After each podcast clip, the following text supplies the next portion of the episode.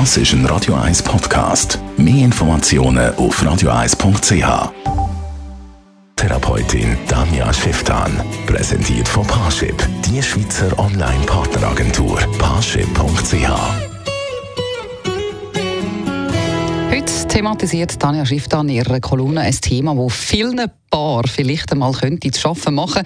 Aber wie immer hat Tanja Schifftan auch gute Tipps und Ideen, wie dass man so ein Problem könnte lösen landet Paar, wo gern möchten schwanger werden, in dem technischen Sex. Das heißt, sie haben nur noch Babysex, also Sex zum Babys machen. Das setzt der eine oder der andere oder sogar beide massiv unter Druck, so dass man sich dann je nachdem überhaupt nicht möchte am anderen nähern oder irgendwie einfach den Körper zumacht und jegliche Erregung, jegliche Lust killt oder vielleicht sogar eine feste Aversion kann gegen irgendwelche körperliche Nähe passieren. Das ist vor allem dann, wenn ein Paar sich sehr wünscht, schwanger zu werden und länger nicht klappt und immer wieder die Enttäuschungen, dass es dem Monat wieder nicht geklappt hat, hervorkommen.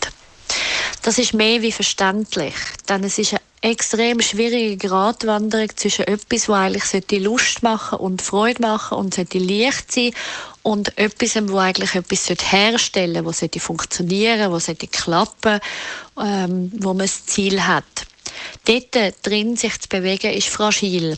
Und darum gibt es immer wieder die Paare, die in einer totalen Blockade landen und so dann zum Beispiel gar nicht mehr zum Sex kommen, um überhaupt erst schwanger werden.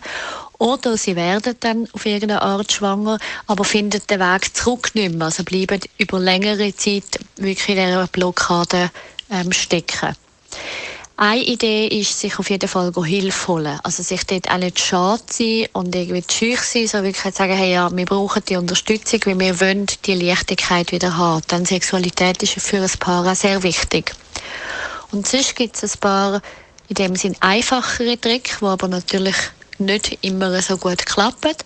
Aber zum Beispiel eine Möglichkeit ist, dass man versucht, die Erwartung rauszunehmen. Also der Sex muss nicht prickelnd, schön, mega leidenschaftlich sein, sondern man darf einfach nur quasi eben Babysex haben. Zweiter Hinweis ist, dass man es könnte probieren zu trennen. Dass man sagt, man hat sehr bewusst Babysex, aber man hat auch sehr bewusst andere Formen von Sexualität oder Zärtlichkeit und Nähe, die wie weg von dem Datum oder von dieser Zeit sind. Wie immer können Sie Ihre Tipps und Ratschläge gerne noch einmal nachlesen. Sie finden den Podcast Beziehungstipp auf radio1.ch.